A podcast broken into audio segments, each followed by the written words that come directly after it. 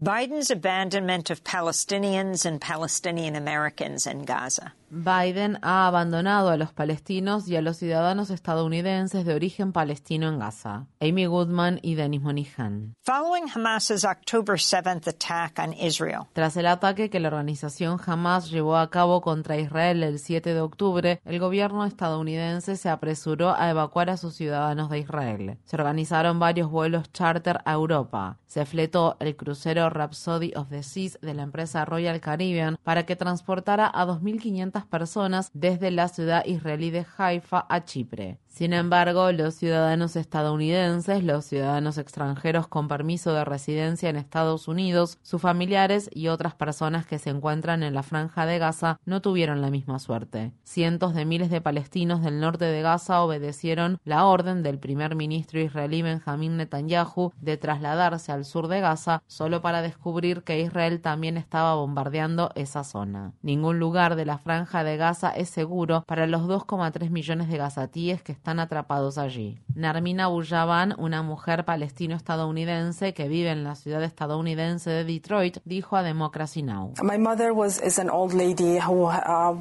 mi madre era una mujer mayor que vivía tranquila en su casa.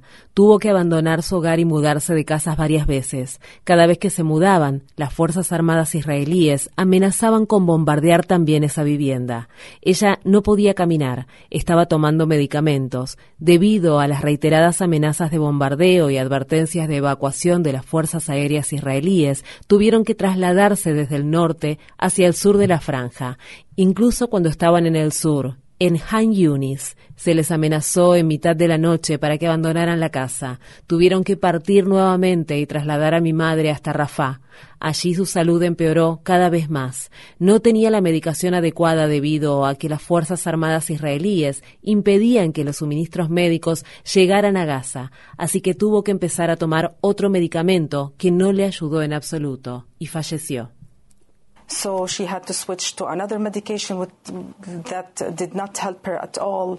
And, um, she passed away, Allah En lugar de estar embarcada en un crucero de la Royal Caribbean, la madre de Narmina Bujaban está ahora enterrada en una fosa. Narmin todavía tiene 20 familiares atrapados en Gaza a los que no ha podido contactar. En conversación con Democracy Now, la abogada de Narmin, Sofía Akbar, expresó.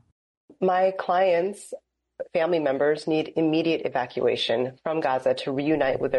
los familiares de mis clientes necesitan ser evacuados de Gaza de inmediato para reunirse con sus familias y escapar de una muerte casi segura a causa de la brutal guerra de Israel contra Palestina. Necesitamos que el gobierno de Estados Unidos establezca vías migratorias para que los palestinos puedan venir a Estados Unidos y escapar de las condiciones mortales e inhumanas que enfrentan. El periodista Fadi Abu Ramallah trabaja como asistente de difusión y actividades en Gaza de Jazz Vision, una organización sin fines de lucro con sede en Washington, D.C. Fadi solicitó una visa de visitante de intercambio J1 para obtener una beca en Estados Unidos. En noviembre, el periodista pudo ingresar a Egipto desde Gaza, pero su esposa y sus tres hijos no pudieron hacerlo. Lo que siguió fueron semanas de infierno. Su familia tuvo que trasladarse de un campamento de refugiados a otro dentro de Gaza en varias ocasiones. Durante una entrevista que mantuvo con Democracy Now! desde el Cairo, Fadi dijo.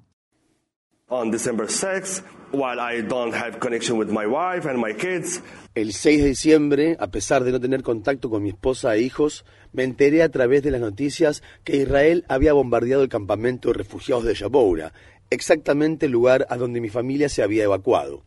Durante dos horas y media estuve esperando alguna señal que me indicara que mi familia estaba viva. Tuve que revisar el hilo de noticias de WhatsApp para ver si allí veía las fotos de mis hijos.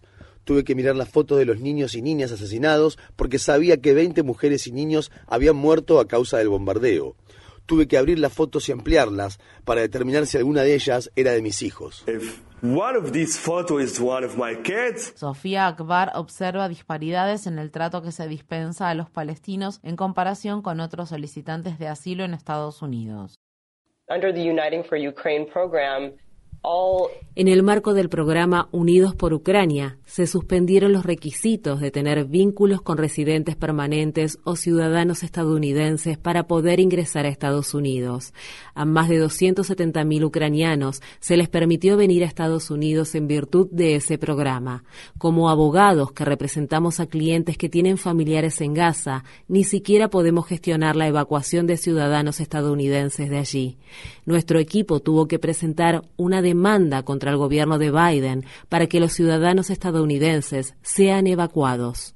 Advocates had to sue the Biden administration just to get US uh, citizens evacuated. El reverendo Seth Caperdale, fundador de Interfaith Rise, una agencia de ayuda para las personas refugiadas del estado de Nueva Jersey, escribió en una nota a Democracy Now! Cuando surge un conflicto en el mundo, el gobierno federal nos pide que recibamos a un gran número de refugiados. Kabul cayó y cientos de personas vinieron aquí a nuestra agencia. La guerra entre Ucrania y Rusia comenzó y 800 ucranianos ingresaron a nuestro programa. Hemos recibido a más de 1.500 haitianos. Tras el terremoto en Turquía, inmediatamente vimos cómo llegaban decenas de familias de refugiados sirios. Entonces, ¿por qué no han llegado refugiados palestinos? Se pregunta Capperdale. Un total de 100 colegas se sumaron al senador del estado de Illinois, Dick Darwin, y a la congresista del estado de Washington, Pramila Jayapal, para instar al presidente Biden a ampliar el estatus de protección temporal a la población palestina que ya se encuentra en Estados Unidos. El propósito de estas solicitud es evitar que los ciudadanos palestinos sean devueltos a los campos de exterminio en Gaza o tengan que enfrentar actos de violencia en Cisjordania, ya sea por parte de las Fuerzas Armadas de Israel como por parte de colonos israelíes. Israel ha matado a más de 20.000 palestinos en la franja de Gaza desde el 7 de octubre, 8.000 de los cuales son niños y niñas. Este bombardeo indiscriminado, como lo llamó el presidente Biden, tiene que terminar ya. El presidente de Estados Unidos tiene el poder de acabar con esto con una simple llamada telefónica de Navidad a Netanyahu.